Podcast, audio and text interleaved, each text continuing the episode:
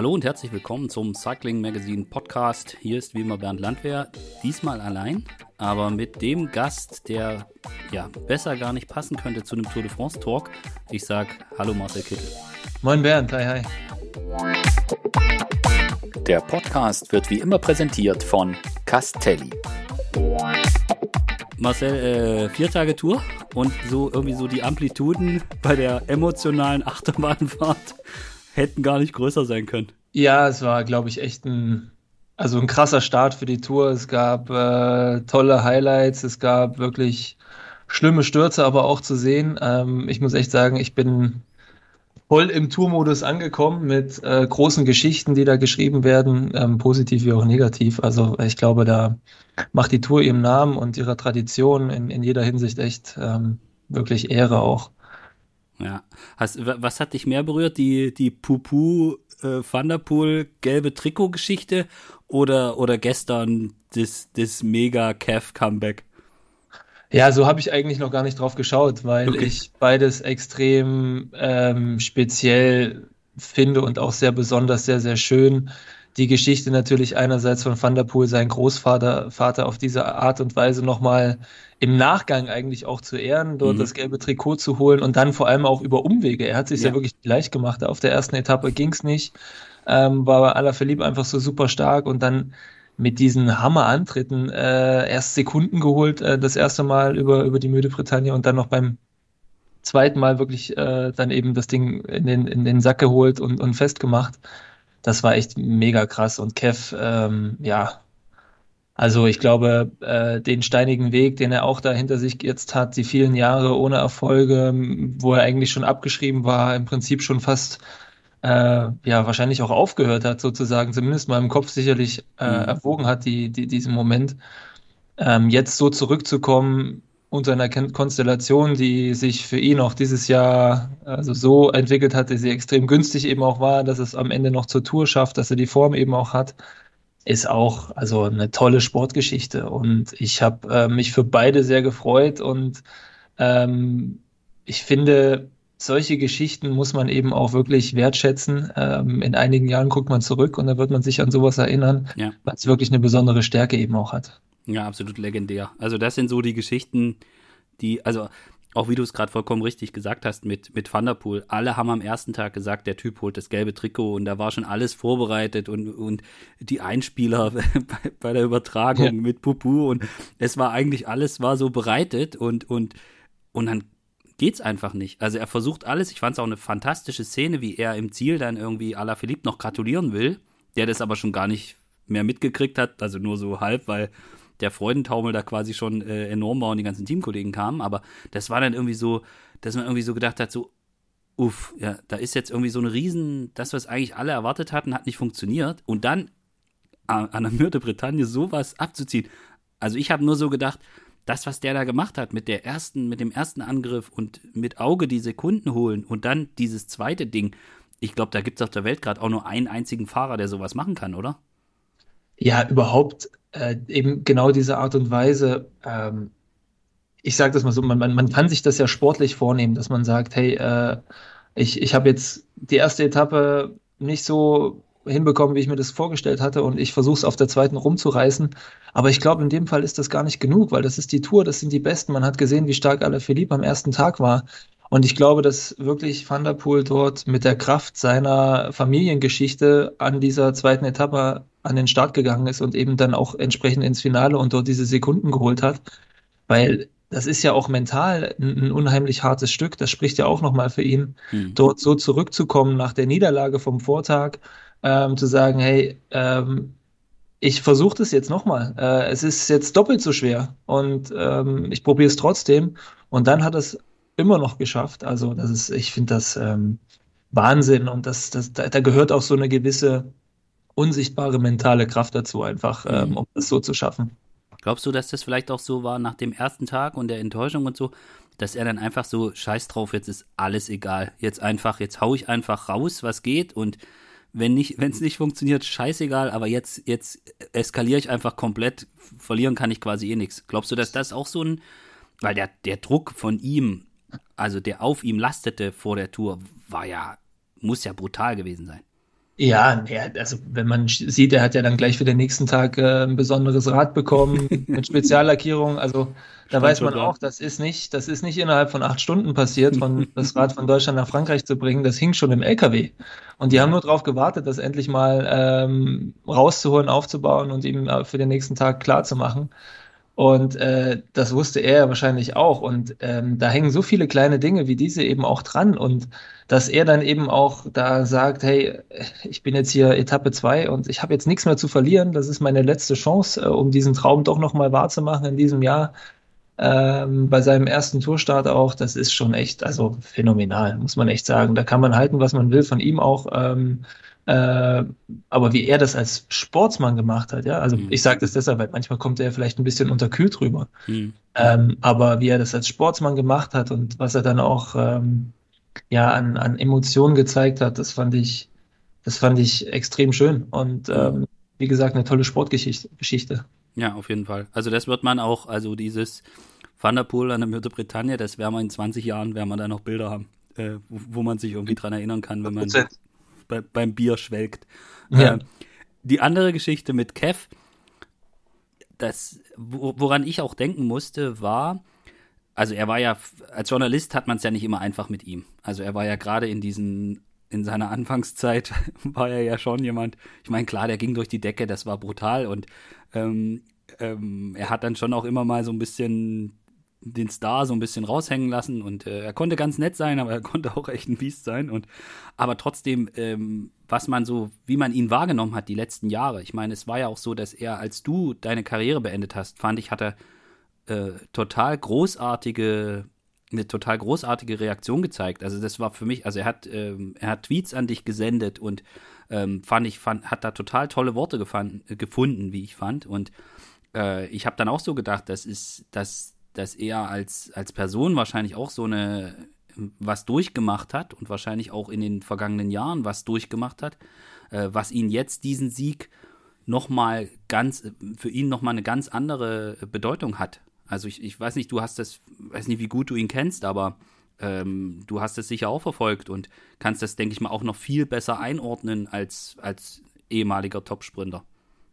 Ja, also ich, ich muss dazu sagen, ich habe gestern ähm, die Analyse äh, nach der Etappe nochmal bei dem holländischen NOS geschaut, weil dort auch Roy Körvers, ein ehemaliger Teamkollege, mhm. jetzt von mir dort ähm, Analyst ist und er saß dort im Studio und dann hat die Moderatorin ihn gefragt und zu ihm gesagt, hey, das ist über Cavendish ähm, er ist so ein sympathischer Kerl, ähm, das gönnt man ihm ja von ganzem Herzen und hat Roy Curvis so ganz natürlich und schnell reagiert. Naja, so würde ich das jetzt nicht sagen, aber ähm, es stimmt schon, man gönnt ihm. Und Roy meinte natürlich damit diese Art, was du schon gesagt hast, die Kev eben auch hat, dieses ähm, emotionale, dieses Auf und Ab.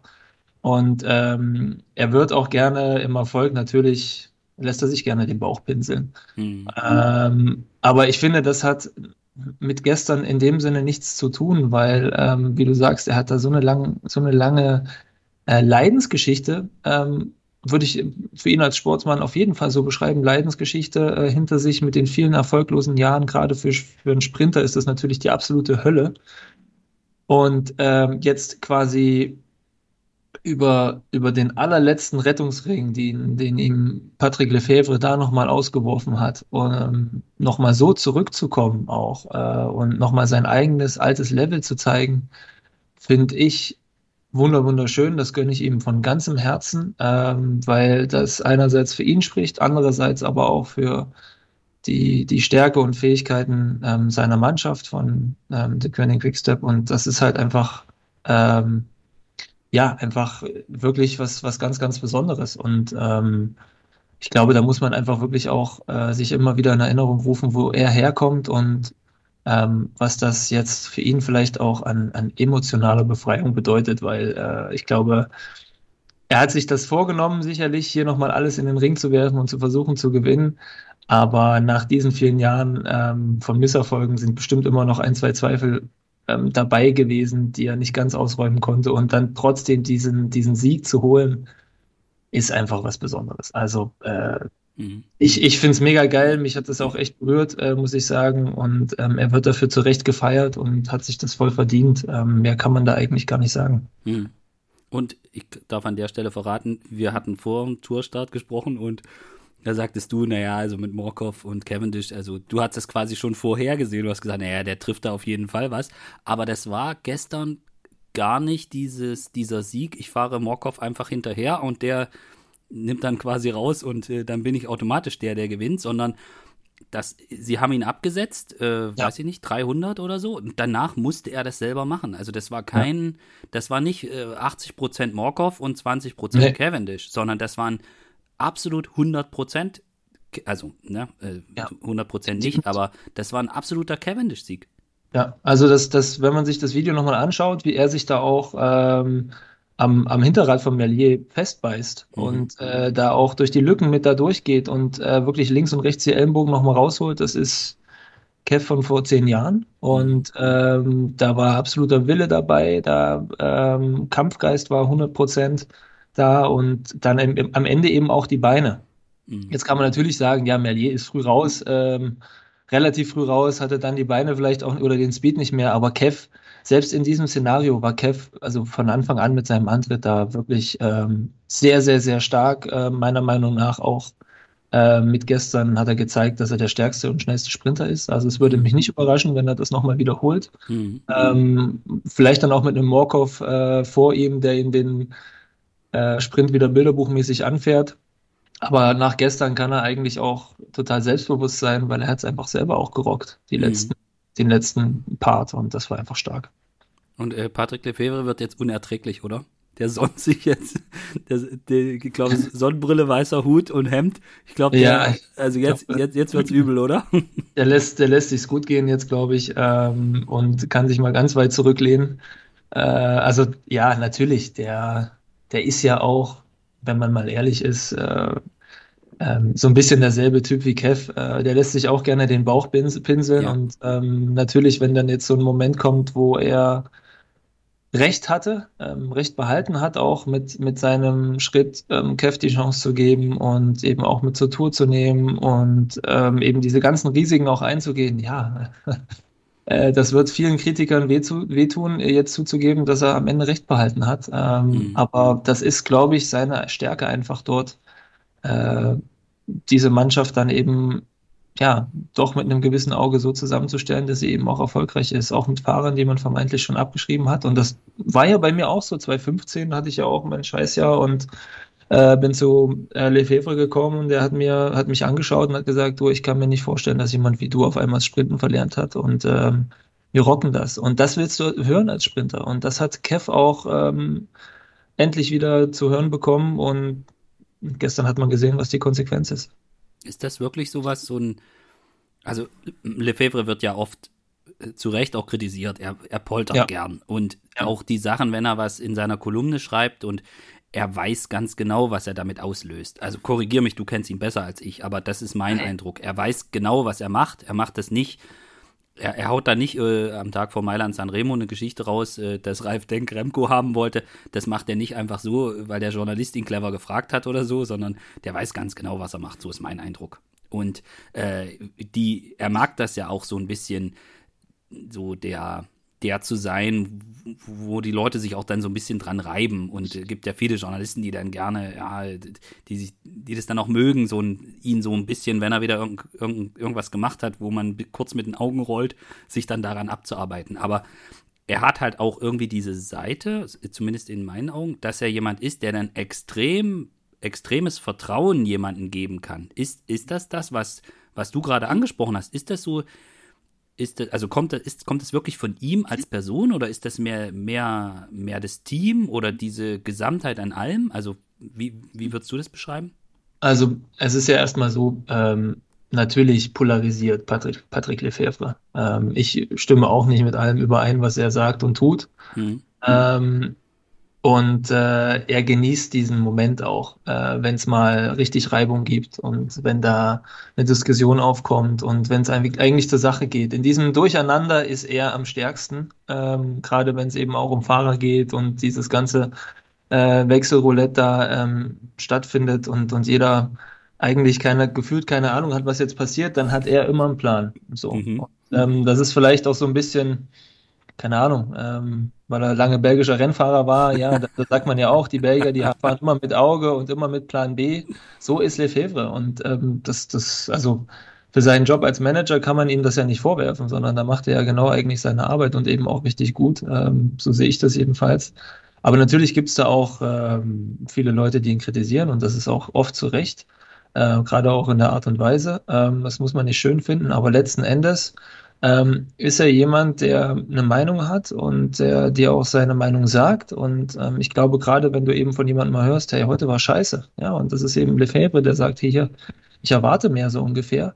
Und dann kommst du an einen Punkt und denkst dir, okay, gut, ähm, der, der, sagt mir jetzt seine Meinung, was er nicht gut findet. Der ähm, auf der anderen Seite sagt mir aber auch, wann er Sachen richtig gut findet. Denn dann lebt er mit dir mit und mit den Erfolgen und ähm, dafür lebt er ja auch selber. Das heißt, das, das setzt das in, in irgendwie auch in so ein gewisses Gleichgewicht, ja. Und mhm. ähm, das macht es eigentlich sehr schön in der Zusammenarbeit. Natürlich, ähm, also weil es auch so eine gewisse Realität eigentlich auch nachweist. Natürlich ist Spitzensport nicht nur Romantik und wir sind eine Familie und fahren zusammen Radrennen. Ähm, da gibt's Erwartungen, da gibt's ähm, da gibt's Dinge, die eingefordert werden.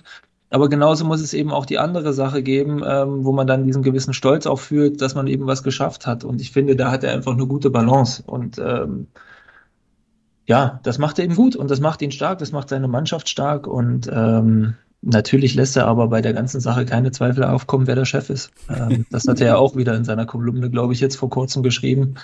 Ähm, und darauf ist er auch stolz. Ähm, ja. Muss man ihm auch zugestehen. Ja. Wie viele Nachrichten hast du gekriegt? Mensch, Kev gewinnt, komm Marcel.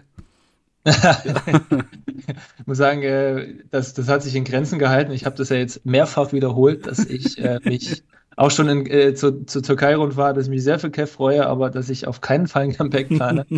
ähm, deswegen ist es äh, ruhig geblieben an der Front, Front zum Glück. Ah, okay, sehr gut, sehr gut.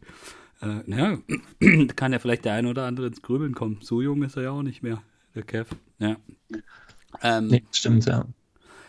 Also von den schönen Geschichten äh, biegen wir jetzt ab. Ähm, ich weiß nicht, wie es dir ging, aber ich habe mich sehr geärgert, äh, dass wir jetzt einige von den Klassementfahrern haben, die schon, die es schon richtig hart erwischt hat. Also sowas, mhm. wenn ich Primoz Roglic sehe, wie der, ich meine, er hat auf dem Foto den Daumen hoch, aber quasi der Rest des Körpers ist irgendwie in Mull und Pflaster eingepackt. Ja. Ähm, oder auch jetzt bei Garen Thomas, es war ein blöder Sturz, der ihm da passiert ist, aber ich weiß gar nicht, wie der dann irgendwie in so eine TT-Position heute kommen will. Also die ja. müssen den da wahrscheinlich irgendwie aufs Fahrrad festschrauben und dann, wenn er im Ziel ist, dann irgendwie wieder runtermontieren, weil ich kann mir das nicht vorstellen mit ledierter Schulter.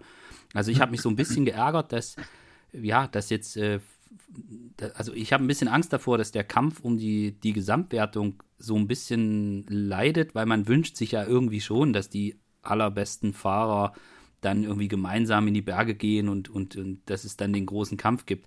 Ist, bin ich dazu, ich sage jetzt mal, ist da meine Haltung irgendwie zu romantisch und man muss sagen, nee, also komm, du musst halt auch die erste Woche irgendwie überleben, das gehört zur Tour.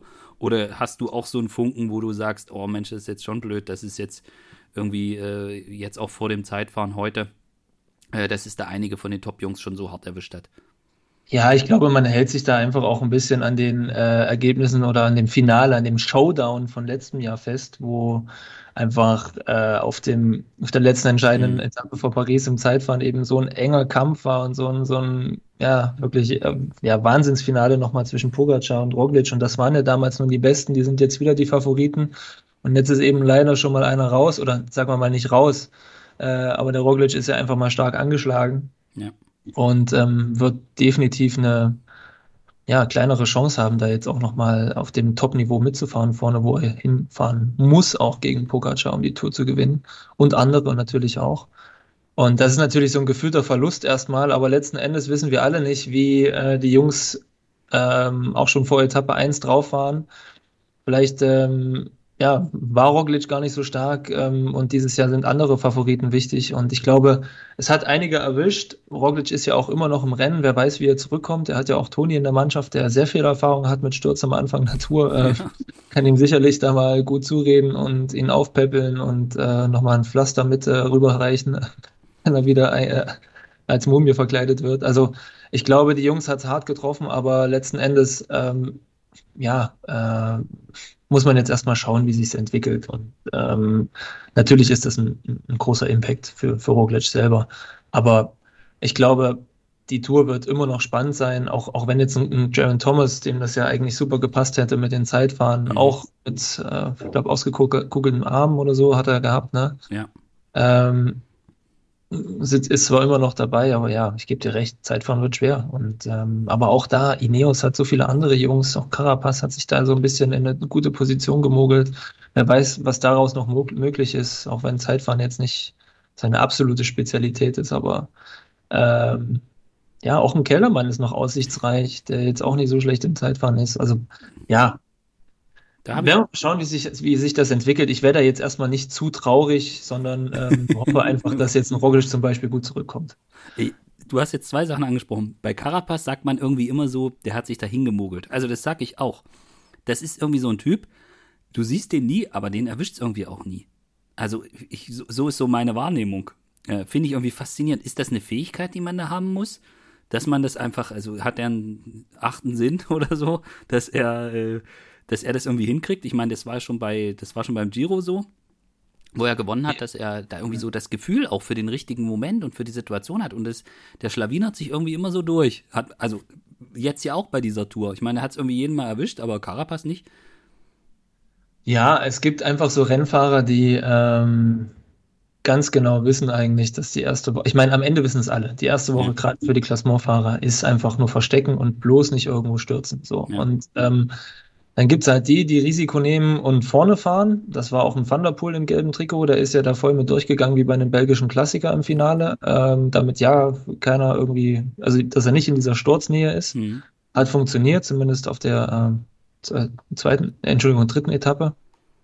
Um, ähm, und dann gibt es eben Leute wie, keine Ahnung, Uran oder andere, die äh, vielleicht tendenziell etwas weiter hinterfahren und, und, und da das Risiko in Kauf nehmen, dass sie vielleicht Zeit verlieren, ein paar Sekunden, aber eben auch nicht stürzen. Und äh, ja, ich glaube, dass man irgendwie über diese zwei Schienen einfach versuchen muss, da durchzukommen. Das wissen eben auch alle. Und ähm, ja, letzten Endes äh, sind dann so schlaue Füchse wie ein Carapaz oder eben auch ein Thunderpool, äh, sicherlich auch ein Uran.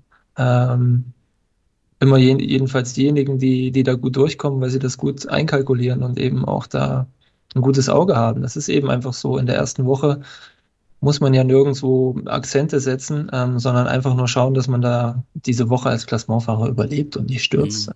Und ähm, ja, nicht zu viel verliert an Zeit. Also ich glaube nicht mal, dass Zeitverlieren unbedingt was Schlimmes ist, wenn sich das um Sekunden handelt. Ähm, wenn man dafür quasi die Sekunden eintauscht ähm, und, und eben nicht stürzt, ja. Ähm, das ist definitiv Mehrwert. Mhm. Ja, wobei das ja auch schwierig ist. Ich meine, Vermutlich kriegen da irgendwie alle Mannschaften permanent übers Radio zugerufen, vorne fahren, vorne fahren, vorne fahren. Mich wundert es ja immer, dass dann, ja. dass dann, äh, dass so wenige das Radio rausnehmen. Äh, aber das ist ja auch so ein Stress, mit dem man da umgehen muss. Ja, also zum Urlaub fährt keiner nach Frankreich. Die Tour ist purer Stress. also das ist ja echt so. Und ähm, die, die Jungs selber machen sich ja auch schon Stress. Ich würde das gar nicht mit diesem Radio überbewerten. Okay. Also ähm, man darf nicht vergessen, jede Mannschaft sitzt vor dem Start äh, im Teambus zusammen, macht ein Meeting und da sagt nicht nur der sportliche Leiter, wir müssen vorne fahren, sondern da sagen auch die Rennfahrer, äh, ich sage jetzt mal was, Ineos, da setzt sich garantiert ein Kwiatkowski hin als Kapitän und sagt, äh, oder ein Luke Rowe, hier, Jungs, ähm, an der und der Stelle fahren wir vorne. Und dann nehmen die dafür die Jungs auch das Zepter in die Hand und machen das.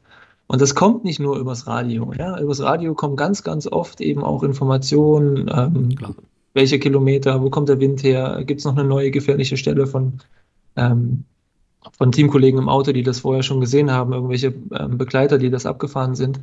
Also ich würde das nicht überbewerten, ähm, mhm. diese ganzen Diskussionen, die ja jetzt da auch drumherum aufkamen. Also die wollte ich jetzt gar nicht führen. Ich wollte, also ich sollte jetzt keine Radio abschaffen Diskussion oder so sein, sondern ich wollte einfach nur noch mal nochmal den Nachdruck, dass, dass allen Fahrern ja nicht nur vorher das klar ist. Ich meine, es wissen alle Mannschaften heutzutage, wissen alle immer, welche Situation ist die und worauf kommt es an und wo ist schmal, das wissen alle.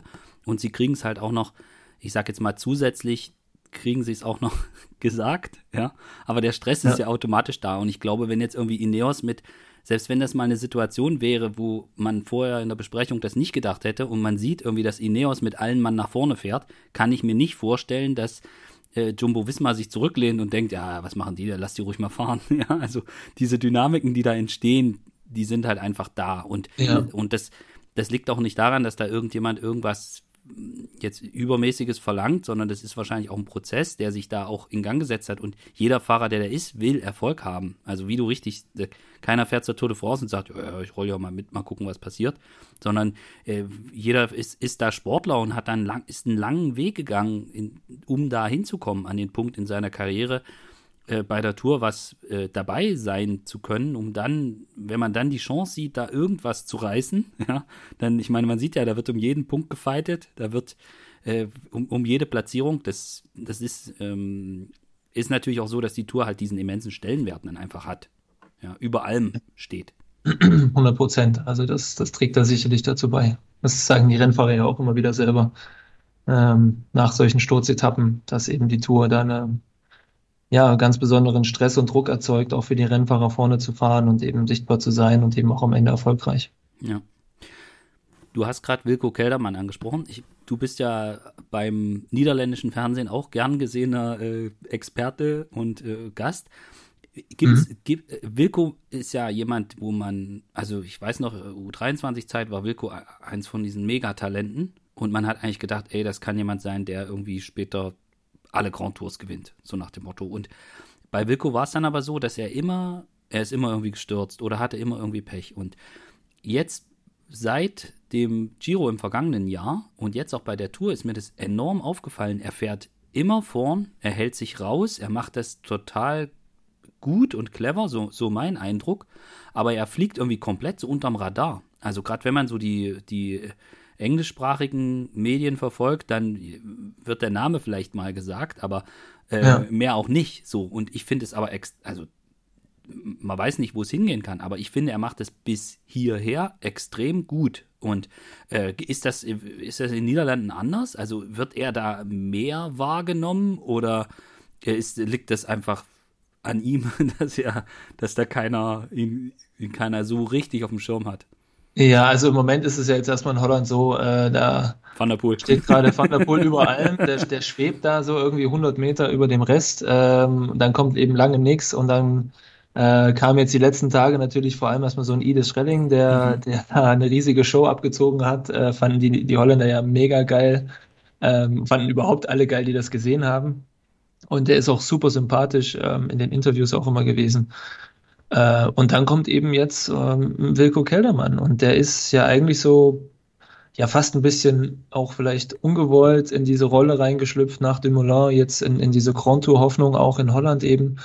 Mhm. Ähm, und finde ich, füllt die sehr gut, sehr ähm, sehr smart eigentlich aus, ohne dass er jetzt da irgendwie aufdringlich ist, sich nach vorne pusht, sondern er macht eben seinen Job, hat eben sicherlich auch aus den letzten Jahren da gelernt von einigen Fehlern und der Giro, der dritte Platz vom letzten Jahr, war da sicher auch nochmal ein Riesenboost mhm. im Selbstvertrauen und ich finde, das sieht man heute, wie er fährt und auch gestern nach der Etappe hat er nochmal ein Interview gegeben ähm, im holländischen Fernsehen und da kam der, der sah total entspannt aus. Ja. Und das ist für mich immer so ein Zeichen, jetzt mal unabhängig von dem, was er erzählt. Du guckst dem ins Gesicht, der war, ähm, der hat gelacht, der war freundlich, der war eben, wie gesagt, entspannt. Äh, der, der hat ähm, niemanden in dem Sinne was zu beweisen, ähm, nichts zu verlieren aber auch und ähm, macht einfach sein Ding. Und ich glaube, das ist die beste Basis, um ein gutes Ergebnis zu fahren. Und ähm, man darf, glaube ich, auch nicht vergessen, also dass ein Wilgo Keldermann, er war nie unbedingt wahrscheinlich derjenige, der das Rennen extrem animiert mit, mit Wahnsinnsattacken, äh, wie so ein Pogacar das vielleicht macht, sondern eher einer, der eben schlau mitfährt, wenig Sekunden verliert und dann, dann eben im entscheidenden Moment, wenn das Klassement wirklich endgültig gemacht wird, eben hoffentlich noch eine Chance hat. Und ähm, äh, ich glaube, auf dem Weg ist er gerade bestens unterwegs. Mhm. Also, Nach Etappe 4. Das muss man ja, ja auch sagen. Also natürlich. ist ja noch ganz schön viel Zeit bis. Paris. Natürlich, aber äh, man hatte jetzt, also wenn man vorher hätte eine Liste machen müssen, welcher Fahrer hat nach der ersten Woche oder bis hat schon am Zeitfahren so viel Rückstand, dass er wahrscheinlich auf Etappenjagd gehen muss, dann hätte man Wilko vermutlich mit auf die Liste geschrieben. So, ähm, aufgrund der Erfahrung der vergangenen Jahre. Aber ich finde es sehr interessant, dass du das ähnlich wahrnimmst. Also ich hatte mit Wilko, also ich meine, der Typ ist jetzt 30, ja, also mhm. äh, ich hatte auch auch früher mit ihm häufiger gesprochen und habe ihn auch verfolgt, so bei Teampräsentationen, auch damals bei Sunweb und so. Und es war immer so, dass man das Gefühl hatte, so in Interviews, er hatte immer, also auch wenn man jetzt nicht im Fernsehen gesehen hat, sondern persönlich mit ihm gesprochen hat oder dabei stand, wenn irgendwie fünf Leute ein Interview geführt haben mit ihm, äh, er hatte immer so, er war da immer so zurückhaltend und man hatte irgendwie immer das Gefühl, er will, er will nicht alles preisgeben. Also das so vom Eindruck her. Und das ja. ist jetzt ganz anders. Also das war schon letztes Jahr, hatte ich das Gefühl ein bisschen anders, aber jetzt gerade dieses Jahr, bei allem, was er macht, also er versucht sich da auch nicht abzuducken oder so, sondern er steht dann einfach da und er sagt die Sachen und dieses, was du beschreibst, dieses Lockere, das hat er enorm. Und ich, ich weiß auch nicht, vielleicht, äh, meine, er wurde ja jetzt nicht zu Bora geholt als der große GC-Leader. Also sie haben ihn ja ge eigentlich geholt als einen sehr, sehr guten Helfer und ihm war die Rolle ja auch klar. Und jetzt ist er da so ein bisschen so reingeschlittert in diese, in diese, ich bin jetzt ja der GC-Mann äh, Rolle und vielleicht ist es wirklich so, wie du sagst, dass er einfach da nicht so diesen Druck spürt und einfach in so einer Rolle, ja, du, also, hm, ich, eigentlich kann ich ja nichts verlieren. So. Also ich, ne, ich nehme das auch so wahr, dass er da extrem gelöst ist. Ja, ja, ich, wie gesagt, das ist meine Erfahrung auch als, als Sportler, als, als Profi, ist das eigentlich die Situation ähm, oder Atmosphäre, die du für dich selber kreieren musst, ähm, um erfolgreich zu sein.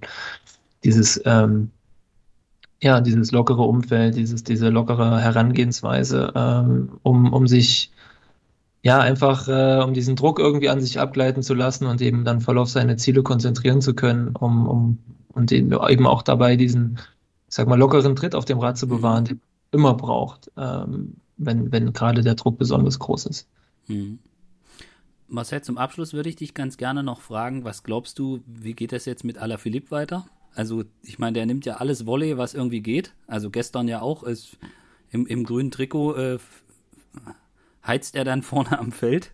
Äh, ja. Vollgas äh, brennt Moore hinterher, was sicher wichtig war, äh, um den noch einzuholen. Ähm, also der, man hat bei ihm das Gefühl, der kann gar keinen Sparmodus. So, also der, das Feuer muss das immer ist ja ein klassischer Alaphilippe. Sparmodus hat er nicht. Nee, genau, also das Feuer muss immer vier Meter hoch sein, mindestens. Ja, und wenn es zehn Zentimeter flacher wird, dann no, lieber noch mal drei äh, Holzscheide mehr auflegen. Äh, ja. Glaubst du, der der, der surft jetzt einfach so weiter Vollgas mit durch und macht sich gar keine Rübe irgendwie um so GC-Positionen oder sowas, sondern nimmt das Volley, also und, und kann man das als, also kann man von der Mentalität her so sein, eine Tour de France so zu bestreiten? Ja, 100 Prozent. Also ähm, ich meine, das hat er ja schon 2019 gezeigt, wo er, wo er einfach äh, ja ewig in Gelb war, ähm, ja. der auf einmal Zeitfahren gewonnen, ähm, hat sich im im, im Hochgebirge wirklich äh, kaputt gefahren, dass du denkst, der, der muss wiederbelebt werden da oben. Ähm, und das ist ja aber genau seine Qualität, das kann der. Der, der, der hat da keinen keinen äh, Langzeitplan in dem Sinne, ähm, sondern der sucht sich die Etappen raus, die Chancen und dann, dann ist er all in, ähm, bis, bis er umfällt. Und das ist sein Erfolgsrezept. Und ich glaube, davon sollte er auf keinen Fall abweichen weil ihn das unheimlich erfolgreich macht und eben auch unheimlich sympathisch und, und ähm, für die Fans ist er ja ein absolutes, äh, absoluter Liebling. Ich finde es auch super toll, wie er fährt. Und ähm, deswegen, der wird jetzt auch diese Tour, ich meine, der ist gerade weiter noch im Klassement, nicht weit weg von Thunderpool. Äh, da bin ich auch mal gespannt, was die, was die da heute im Zeitfahren machen. Ich kann mir nicht vorstellen, dass die sich da ausruhen, die beiden.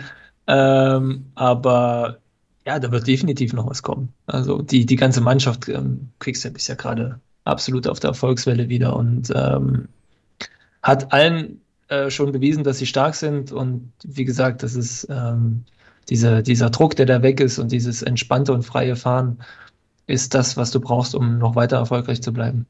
Ja. Cool. Oh, äh, Zeitfahren, kannst du es eigentlich genießen beim Gucken oder ist es so, da reicht mir die Ergebnisliste? Äh, ja, gut, so früh im, äh, in der Rundfahrt ist das natürlich schon so ein Tag, äh, wo man sich denkt, okay, gut, äh, da plane ich jetzt keine großen Überraschungen ein und auch keinen riesen Spannungsbogen. Das ist eher so ein, für mich heute so ein Tag, wo man einfach das Fundament für so die nächsten Wochen auch legt, ähm, klassementmäßig. Aber ich bin trotzdem gespannt, ähm, wer auch gewinnt am Ende. Äh, wo ich muss ehrlich sagen, wenn ich mich jetzt festlegen müsste, hätte ich, müsste ich erst noch mal überlegen, äh, wahrscheinlich so ein Küng oder so, ja. äh, dem das ja auch liegt. Aber ja, gerade gerade in der Tour hat es ja immer auch mal wieder Überraschungen. Deswegen, ähm, wenn Ala Philippe ein gutes Bein hat, man weiß ja nie. Ja, äh, ja keine Ahnung. Es wird äh, spannend bleiben. Aber du guckst dir das auch an. Ja, ich werde sicherlich mitlaufen lassen. Aber ähm, so heute Zeitfahren, Etappe 5, Tour de France ist für mich wie ähm, gehe ich ran wie an der Sprintetappe, so die, die, ersten, die ersten zwei, drei Stunden der Übertragung. Die erstmal entspannt äh, nebenbei mitzuhören, und bevor ich mich dann zum Finale davor setze. Sehr cool. Dann wünsche ich mal viel Spaß. Also ich wünsche das und sage vielen Dank. Und, Danke gleichfalls. Und äh, wir hören uns bestimmt irgendwann mal wieder. Sicher, das machen wir. Danke Marcel.